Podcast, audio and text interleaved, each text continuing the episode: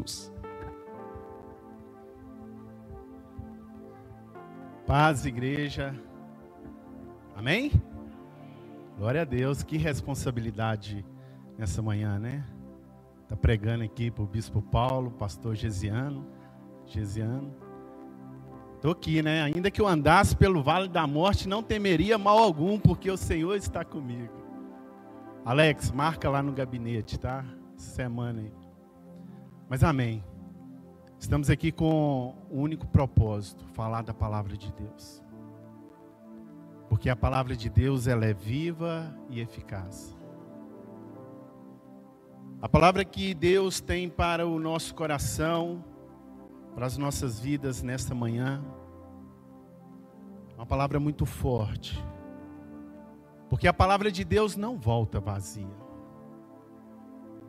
Se você acha que veio aqui nesta manhã para uma apresentação da criança e tal, e se engane. Deus tem algo para falar com você.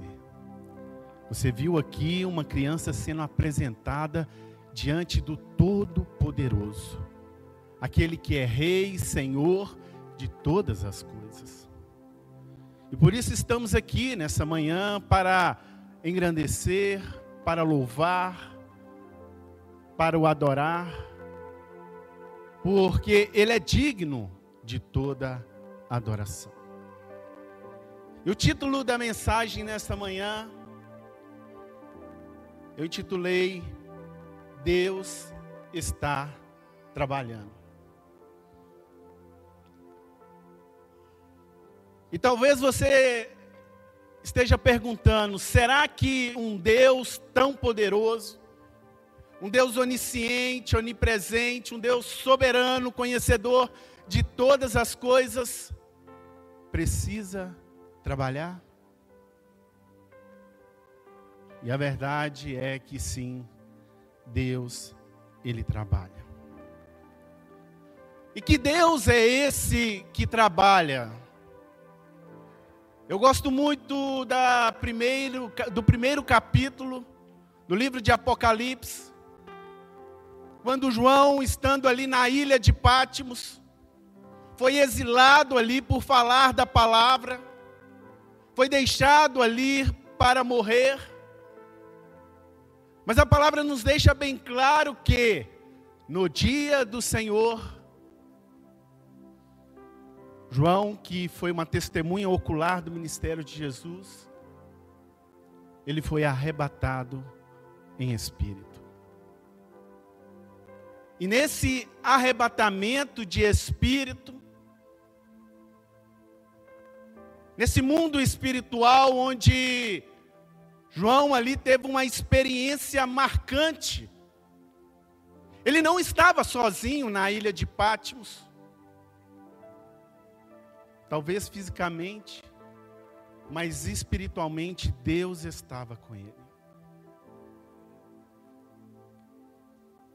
E ele estava ali chorando, quebrantado. Ele sabia o seu destino. Mas ele ouve uma voz, como uma voz de trombeta, que o chama pelo nome. E a palavra nos diz que quando João virou para olhar, para contemplar quem falava, aquela voz de grande trombeta, ele se deparou com aquele que tem a semelhança do filho do homem. Sabe, mas não era aquele Jesus que ele tinha visto, que andava de cidade em cidade, que curava e cura. Não era um homem com os pés sujos, com os cabelos embaraçados.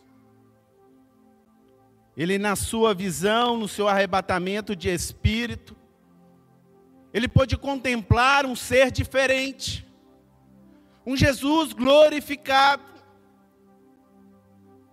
um Jesus que ele viu ali na cruz ensanguentado, e agora ele olha para aquele ser, para aquele homem glorificado,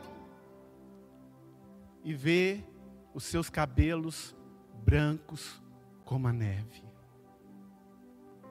Não era aquele cabelo embaraçado pelo suor e pelo sangue. Aquele que tinha visto ali na cruz, com uma coroa de espinho que estava entrando na sua cabeça. Mas ele vê um homem, ele vê ali um Jesus glorificado, com seus cabelos mudados.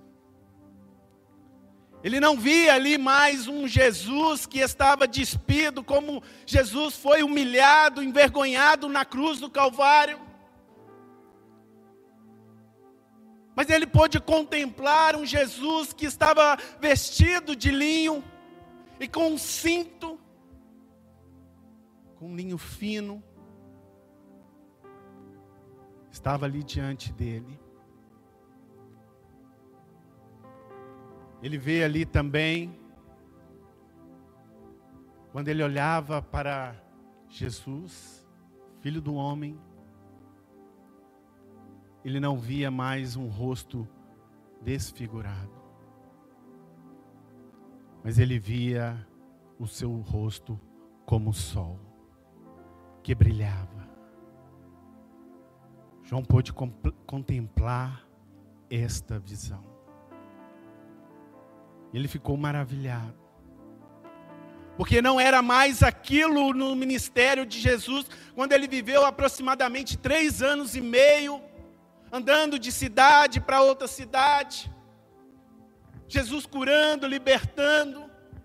Agora ele não viu aquele Jesus que o profeta Isaías fala que ele foi moído, ele foi humilhado, não havia parecer nele para que nenhum de nós o desejasse. Mas ele veio em Jesus glorificado. Isso marcou a vida daquele discípulo. Sabe, João ele estava vendo ali o Deus que trabalha em seu favor. Vira para o seu irmão e diga assim: espera. Pode falar bem forte: espera, porque Deus está trabalhando. Espera. Sabe, o texto da nossa mensagem Nesta manhã, Isaías 64, versículo 4. Se você quiser abrir, vamos ler. Vamos ler em conjunto esse, esse texto. Isaías 64, versículo 4. Talvez seja também projetado aqui. Que diz assim: Podemos ler? Porque desde a antiguidade não se ouviu, nem com os ouvidos se percebeu, nem com os olhos se viu um Deus além de ti, que trabalha para aquele que nele espera. Nosso Deus está trabalhando. E para quem Deus trabalha? Para aquele que nele espera. Esperar significa ficar em algum lugar até que chegue alguém. Esperar é ter esperança, é confiar, é aguardar. Sabe, meus queridos, nós estamos vivendo num mundo corrido, num mundo globalista, pessoas imediatistas, Gerações conectadas a tudo online. Geração banda larga. Que num clique já acontece tudo, não é? Um zap, uma mensagem. Os tempos mudaram, né? Na minha época não tinha isso não. Era aquela internet de escada. Você ia na, na, na internet ou você telefonava. Os tempos mudaram. Mas o mundo tem vivido essa correria, esse dia a dia. Os dias estão sendo abreviados. Daniel, o profeta Daniel disse que os dias seriam abreviados. O tempo está passando. Mal começamos um ano e já estamos quase no meio. E as coisas vão acontecendo e vão mudando, transformando notícias, situações que nunca imaginávamos vão acontecendo. E o mundo se globalizando, as pessoas querendo as coisas de amanhã para hoje. E a geração conectada. Mas Isaías fala no capítulo 40, versículo 31, mas aqueles que esperam no Senhor renovarão as suas forças. Isaías disse: espera, aguarde, aguarde um momento em alguém vai vir, vai te buscar, vai te resgatar. Quantos aqui vieram a esta manhã, no iniciar de uma semana, que estão sem esperanças? Não sabem o, como vai ser essa semana. Estão duvidosos. E é nesse momento que às vezes agimos com o coração. É nesse momento que agimos na razão. É nesse momento que procuramos recursos com as nossas próprias mãos. Mas eu quero enfocar nessa manhã, quero deixar bem claro que aqueles que esperam no Senhor renovarão as suas forças, voam alto como águias, correm e não fiquem exaustos, andam e não se cansam. Essa é a característica daquele que espera no Senhor. Não é a característica daquele que espera no homem. Isaías fala daquele que espera no Senhor. Renovarão as suas forças, voarão altos, correrão e não se cansarão e vão andar e não vão se fadigar. Deus está trabalhando. Meus queridos, mas o grande problema hoje é que as pessoas têm uma visão muito legalista acerca de Deus. Deus é legal, Ele veio cumprir a lei, em Mateus 5,17, não penseis que vim abolir a lei, os profetas, mas para lhe dar pleno cumprimento. O legalismo da nossa mente hoje, os ensinamentos religiosos distorcidos, nos leva a pensamentos errados acerca daquilo que Deus é. E o que Deus é.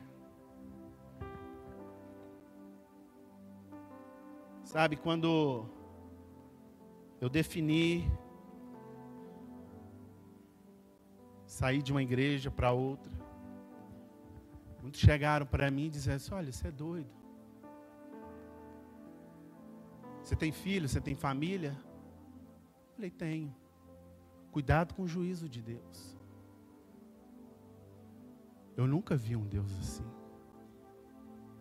Eu sempre vi um Deus que trabalha um Deus que ama, um Deus que não é juízo, mas Ele é amor. Um Deus que às vezes nos prova, nos dá aprovações, mas Ele é amor, Ele dá o recurso, Ele dá a providência. E esse Deus que eu sirvo não é um Deus de placa, de denominação, é um Deus vivo que trabalha para aqueles que nele crê. E se você crer no Senhor, você vai conhecer esse Deus. Sabe, Deus é bom. e as suas misericórdias dura para sempre. O salmista diz isso. E Deus é muito mais misericordioso do que nós imaginamos. Sabe, no céu vamos ter grandes surpresas.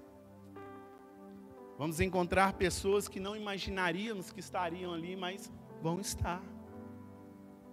E talvez pessoas que imaginaríamos que não estariam, que estariam, mas não vão estar. E outra, eu estarei lá, né? Deus é misericordioso com as nossas vidas. Pare de pensar errado acerca de Deus, que Deus castiga, que Deus é vingativo, que Deus só está no trono da sua graça, só lá olhando as coisas acontecer. Não, Deus está trabalhando. Porque desde a antiguidade não se ouviu, nem ouvidos percebeu. Um Deus que trabalha em favor daqueles que nele esperam. Deus trabalha antes, durante e depois. Porque desde a antiguidade não se ouviu, ouvidos percebeu, nem os olhos se viu um Deus assim. Eu queria te contextualizar acerca do livro de Isaías. Foi um grande profeta, o maior profeta messiânico. Falou muito acerca da vinda do Messias. Ele profetizou no reinado de Uzias, Jotão e Acás. Só que Isaías, ele profetizou num período de muita instabilidade espiritual. O povo estava distante de Deus. O povo havia se rebelado, havia estado em pecado. Isaías chega a dizer: Olha, já não há ninguém que invoque o teu nome, que desperta e se tenha. Mas olha que interessante, no capítulo 6, Deus ele chama o profeta Isaías. Que o seu nome quer dizer Deus salva. Porque o propósito de Deus era salvar o seu povo. Sabe qual é o propósito de Deus hoje? Salvar a sua vida, resgatar o seu povo, trazer a esperança. E o Espírito Santo está no nosso meio para testificar os nossos corações acerca daquilo que é o pecado. Deus quer te trazer de volta. O povo estava ali já no exílio. O império assírio já estava para destruir. E o povo não se arrependia. Isaías, do primeiro capítulo até o capítulo 39, ele vai falando acerca das, das coisas que iriam acontecer se o povo estivesse naquela situação. Meus queridos, muitas profecias para este mundo já estão decretadas. Muitos sinais estão se acontecendo. A palavra nos fala que nos últimos dias haviam é, terremotos, guerras, rumores, filhos se levantando contra pai, pai contra filho. Seria o fim. Mas a partir do versículo 40, Isaías começa a trazer um momento de esperança para o povo. No versículo 6, o profeta Isaías é chamado ele é chamado ali para exercer o seu ministério como profeta. Meus queridos, eu digo que o profeta ele tem uma grande responsabilidade de trazer de Deus uma palavra para o seu povo. E isto é muito sério. Falar acerca daquilo que Deus ele tem para o seu povo é muito sério não é brincadeira. Deus tem algo para falar para o seu povo. Ele usa a profecia, ele usa os profetas para trazer esta palavra. seja ela de juízo ou seja ela de restauração. Talvez você tenha vivido um momento de pecado, um momento distante de Deus. Você tem visto as coisas acontecer. E sabe que isso é sinais, sabe que Deus está te mostrando que é, é necessário você se arrepender, é necessário você retornar, é necessário você buscar a Deus. E Deus sempre falando, Deus sempre textualizando, de maneira profética, através dos louvores, através da mensagem, Deus sempre está falando. Mas o problema é que o povo ali, Isaías chega a falar isso, olha, tem ouvidos, mas não ouve. Tem os seus olhos, mas não vê. Mas o propósito de Deus nessa manhã não é trazer juízo, é trazer restauração. Deus quer restaurar a sua vida. E num momento muito marcante, no capítulo 6 de Isaías, que é o início ali do seu ministério como profeta, Deus chama Isaías e ele tem uma visão ali de serafins que voavam, que tinham seis asas que cobriam seu rosto, seus pés e voavam.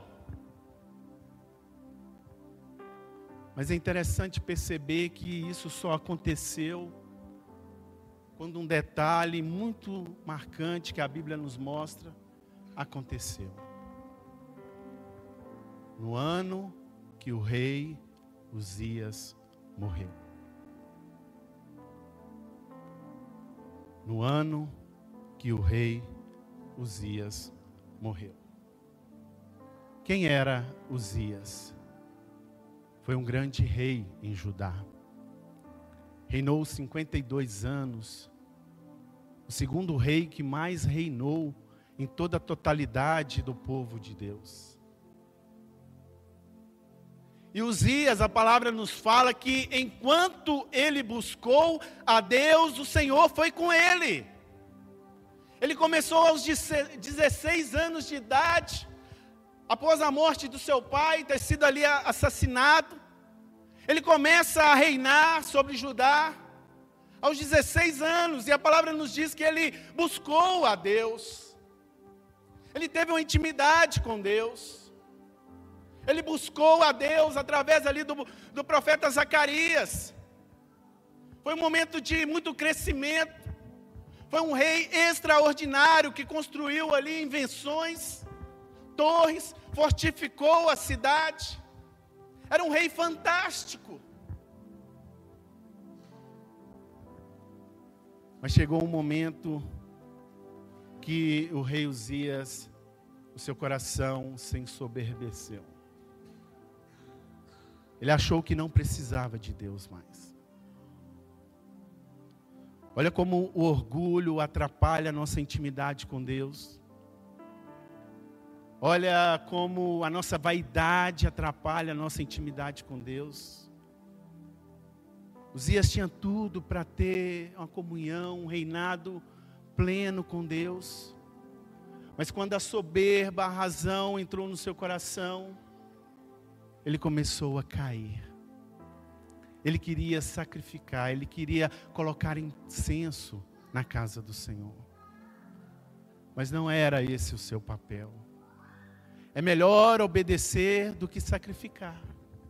E então Deus ele chama Isaías naquele momento para que a lâmpada do templo não se apagasse, para que a nação não ficasse ali naquele naquele pecado porque Deus é salvação.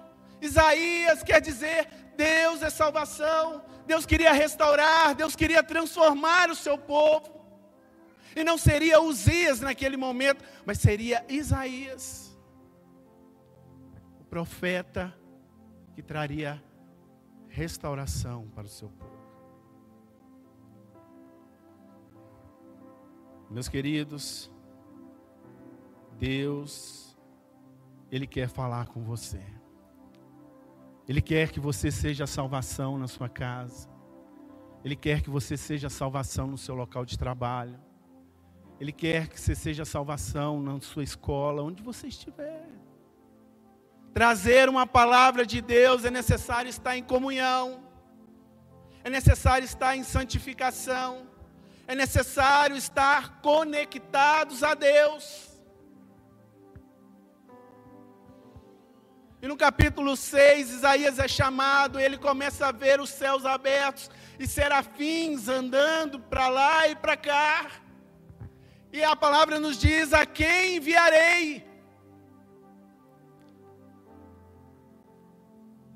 Deus quer te enviar em meio a um povo que ainda não tem uma intimidade com Deus. Sabe, Isaías tinha um grau de parentesco ali com Uzias. Talvez primo, talvez sobrinho. Mas a experiência dele só se deu no momento que o rei Uzias morreu. Talvez certas coisas não atrapalhem estar em intimidade com Deus, em oração, em busca. Mas Deus ele vai tirar. Deus ele vai arrancar, porque ele quer que você veja os céus abertos e anjos subindo e descendo, voando para lá para cá, porque os anjos são ministros de Deus e eles operam em nosso favor.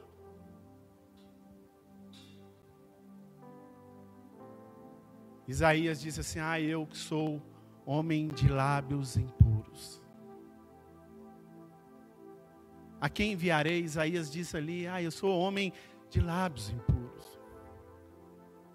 Meus irmãos, grande é a ceifa, pouco é os trabalhadores. Deus nessa manhã está aqui te chamando para falar da palavra de Deus, para anunciar o seu evangelho. E talvez você esteja dizendo assim: "Ah, eu sou um homem de puros, de lábios impuros". Mas é interessante que naquela hora os anjos serafim foram até o altar e com a pinça pegaram uma brasa viva do altar e foi até a boca de Isaías. Ele foi ali renovado. Ele foi ali transformado. Meu querido, se você chegou aqui com seus lábios impuros, talvez a noite foi traiçoeira, talvez houve um momento de tristeza, algo tenha batido o seu coração, tem trazido um desconforto. Sabe, às vezes você confia na sua família, na política, no amigo, e às vezes isso te decepcionou, te angustiou. Deus quer abrir os seus olhos nesta manhã para que você veja o sobrenatural de Deus. Isaías ficou marcado o seu chamado. O seu chamado foi marcado pelaquela visão. O que vai te marcar nessa manhã? O que vai te marcar nessa semana? Sabe, Deus está incomodando. O Espírito Santo, Ele está testificando no seu coração. Olha, volta para a casa de Deus. Olha, eu quero abrir os seus olhos. Talvez você que está distante de Deus. Talvez você que o seu coração esteja atribulado. Talvez em pecado e se afastou de Deus, e Deus não se afasta do homem, não, Deus sempre está presente, porque desde a antiguidade nunca se ouviu um Deus que trabalha para aqueles que nele espera. Se você espera em Deus, Ele está aqui nessa manhã para falar aos seus corações. Sabe, as lutas, as perseguições, talvez tiram o nosso foco de Deus. Não é fácil. São tantas tribulações, são tantos prazeres, são tantos momentos que nos fazem desviar de Deus. Mas Deus ele não mudou. Ele continua o mesmo ontem, hoje, será eternamente. Porque a sua palavra é viva. A sua palavra é eficaz. E quando Deus fala, as muralhas se caem, o mar se abre, porque Deus ele é poderoso para fazer infinitamente mais pelas nossas vidas. Você crer nisso? O rei Uzias morreu. Isaías teve a visão.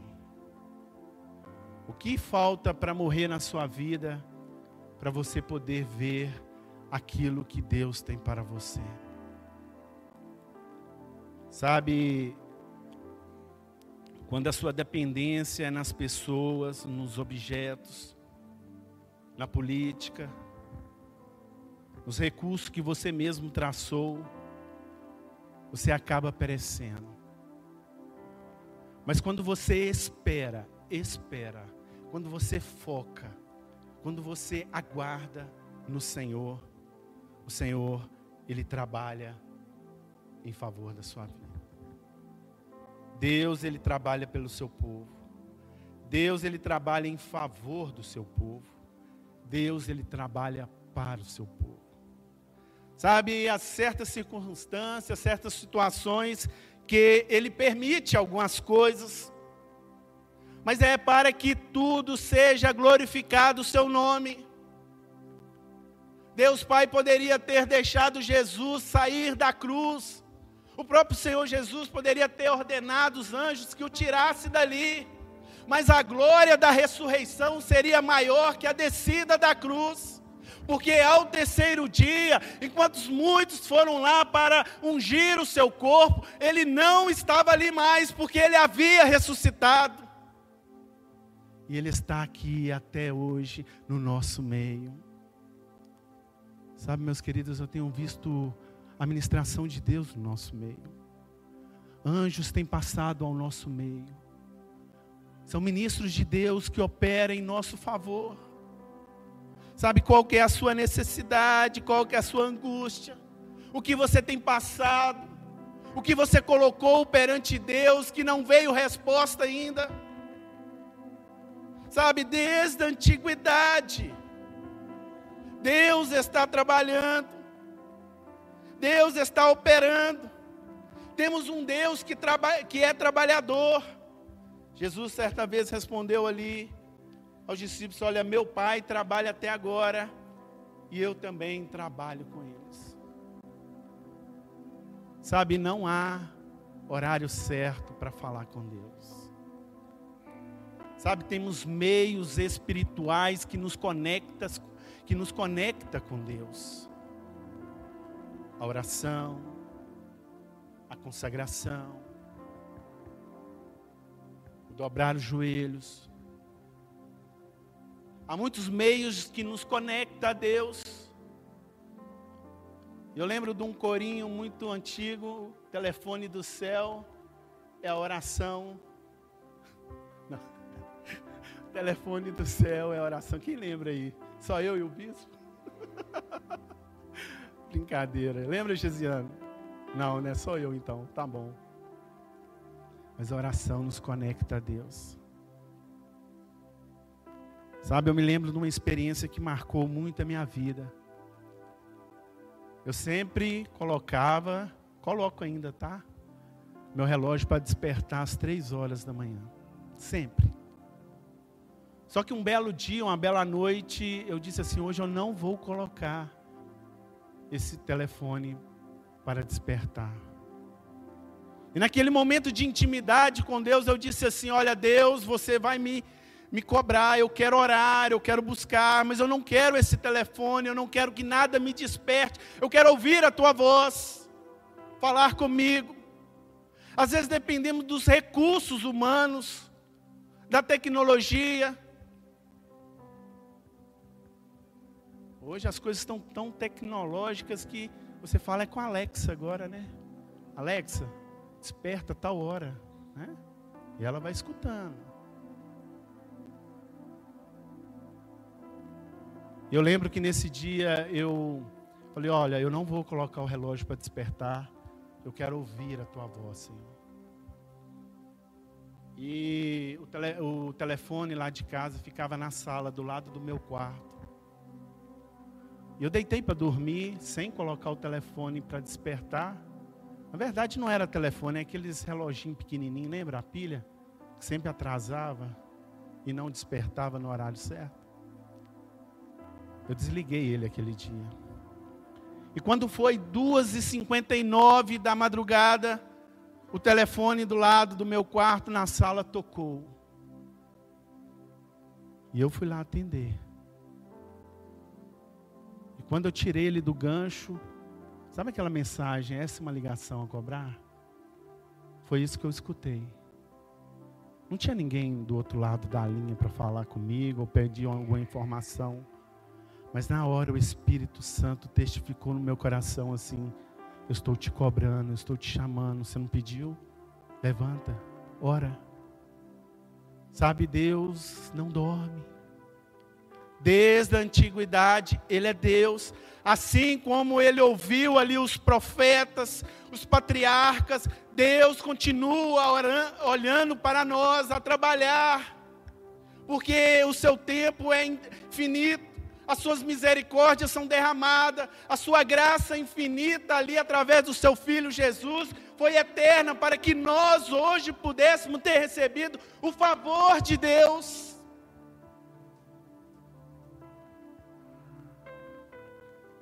Nem ouvido se percebeu Quase todos os capítulos de Isaías fala de ouvido. Trazei o povo cego que tem olhos e os surdos que têm ouvido. Havia um povo ali que não queria escutar a voz de Deus. E Deus havia se calado? Não, Deus não havia se calado. Isaías 1:2 disse: Ouvi, ó céus, e dai ouvidos, tua terra, porque o Senhor tem falado. Meu querido, minha irmã, você que veio a esta manhã na casa do Senhor, Deus está falando. Ele não parou. Desde a antiguidade, ele não mudou. Talvez nós que nos, nos tampamos os nossos ouvidos para não escutar. Talvez que nós não deixamos um tempinho para Deus. Separamos aqueles 10 minutos, aqueles 30 minutos de oração mas Deus não parou de falar.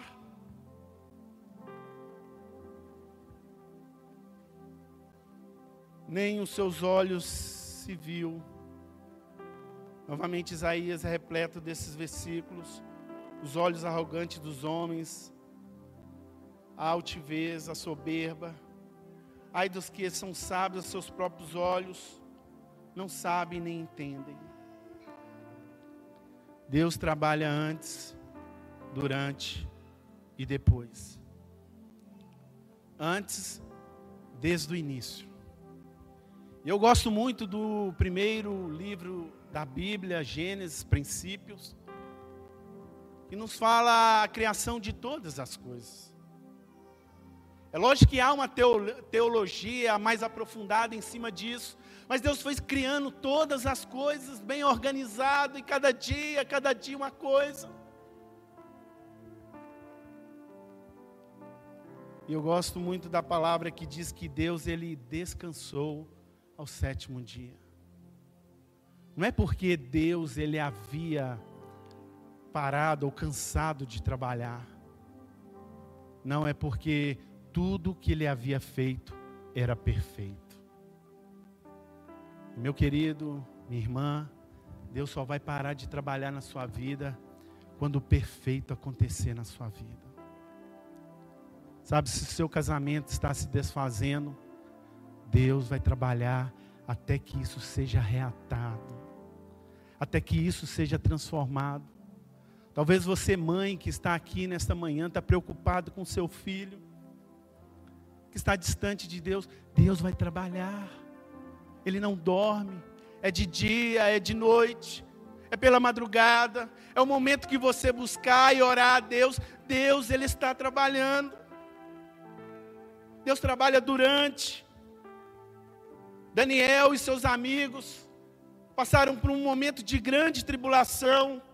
Daniel, porque orava ali a Deus, foi jogado na cova dos leões. Sabe, vida atribulada naquele momento, um momento de perseguição, mas vida em espírito. Você pode passar por lutas, por situações, mas se você estiver conectado com Deus, Deus vai trabalhar até o perfeito acontecer. Deus livrou os amigos de Daniel na fornalha de fogo. Sabe, às vezes você está numa prova de fogo, passando por momentos de lutas, mas naquele momento, a palavra nos diz que havia uma a mais na fornalha de fogo. E ele não era igual aos amigos de Daniel. Eles podiam ver que era um ser diferente. Era o mesmo que Isaías via nas visões, na sua visão, serafins. Talvez você esteja passando por uma prova de fogo. Talvez você esteja na fornalha de fogo. Mas Deus está com você. Ele não vai te abandonar. Ele te ama. Deus, ele trabalha para aqueles que nele esperam. E ele trabalha antes, durante, ele trabalha depois. Depois é um momento posterior, em seguida. E o povo estava passando por um momento de grande luta, provação. Mas Deus já havia preparado para o seu povo uma restauração. Para o momento posterior, em seguida, Deus tem preparado algo melhor para você. No capítulo 43 de Isaías, tem o título Resgatador de Israel. Deus estava falando ao seu povo escolhido. Nessa manhã também Deus está falando para você que é escolhido de Deus. Não temas, porque eu te remi. E Deus fala ali com o seu povo: olha, eu conheço pelo seu nome. Sabe, o salmista diz ali: Senhor, tu me sondas e me conheces, sabe, o meu deitar e o meu levantar, e sempre sem que haja em mim uma única palavra, Senhor, tu me conheces. O Senhor está aqui nesta manhã, operando neste culto de, de milagres, de maravilha. Eu creio nisso, que você sairá daqui diferente, porque Deus está operando no nosso meio, e Ele te chamou, Ele vai te remir, porque Ele te chama pelo seu nome. Ele sabe o seu deitar, Ele sabe o seu falar, sabe que você não está passando por um momento bom, de luta, de provação. E é por isso que as lágrimas descem dos nossos olhos, porque não encontramos mais palavras, não encontramos mais onde procurar recurso material. Mas antes que haja uma palavra, o Senhor te conhece. O Senhor te conhece e não temas, porque eu te remi. E o profeta continua ainda a profetizar, a falar com o povo de Israel: Olha, quando passares pelas águas, estarei contigo. A noite foi traiçoeira, foi de muita luta, mas Deus está contigo. Quando passares pelos rios, eles não te afogarão. Quando passares pelo fogo, eles não te queimarão, porque eu sou contigo, teu Salvador. Não temas, porque eu sou contigo. Já estamos chegando ao final deste culto. Esta manhã, sabe, vamos sair daqui entendendo o propósito de Deus. Ninguém aqui é perfeito. Isaías declarou consigo: Eu sou um homem de lábios impuros, e habito no meio de um povo de impuros lábios. Talvez você tenha falado, Senhor, eu não sou merecedor. Você sabe o que vai acontecer agora neste momento? Os anjos serafins vão no altar de Deus e com a pinça vão pegar brasa viva do altar e vai tocar em cada um dos corações aqui nesta manhã. Porque Deus quer reacender, quer colocar o altar que está destruído, o coração que está aflito, para fazer um altar de incenso, de adoração ao Senhor. Se o louvor quiser subir, nós já estamos encerrando este culto. E Deus, Ele quer falar ao seu coração. Deus está neste lugar. O resgatador de Israel, o provedor, o salvador, aquele que transforma, aquele que muda. O primeiro estágio de derrota para um de vitória. O primeiro estágio de tristeza para agora alegria. Esse é o Deus que nós servimos. Deus ele tem operado, meus irmãos, de maneira maravilhosa no nosso meio. Isaías profetizou acerca do Messias. Cada detalhe que ele coloca nas suas profecias, muito antes de Jesus, o Salvador, o resgatador, vir, mas já estava tudo programado. Talvez sua vitória não chegou ainda, mas já está tudo programado na eternidade. A sua vitória vai vir, pode ser hoje, pode ser amanhã, mas Deus ele trabalha para aqueles que nele esperam. Se você crê nisso, a sua esperança não vai morrer, porque Deus está neste lugar.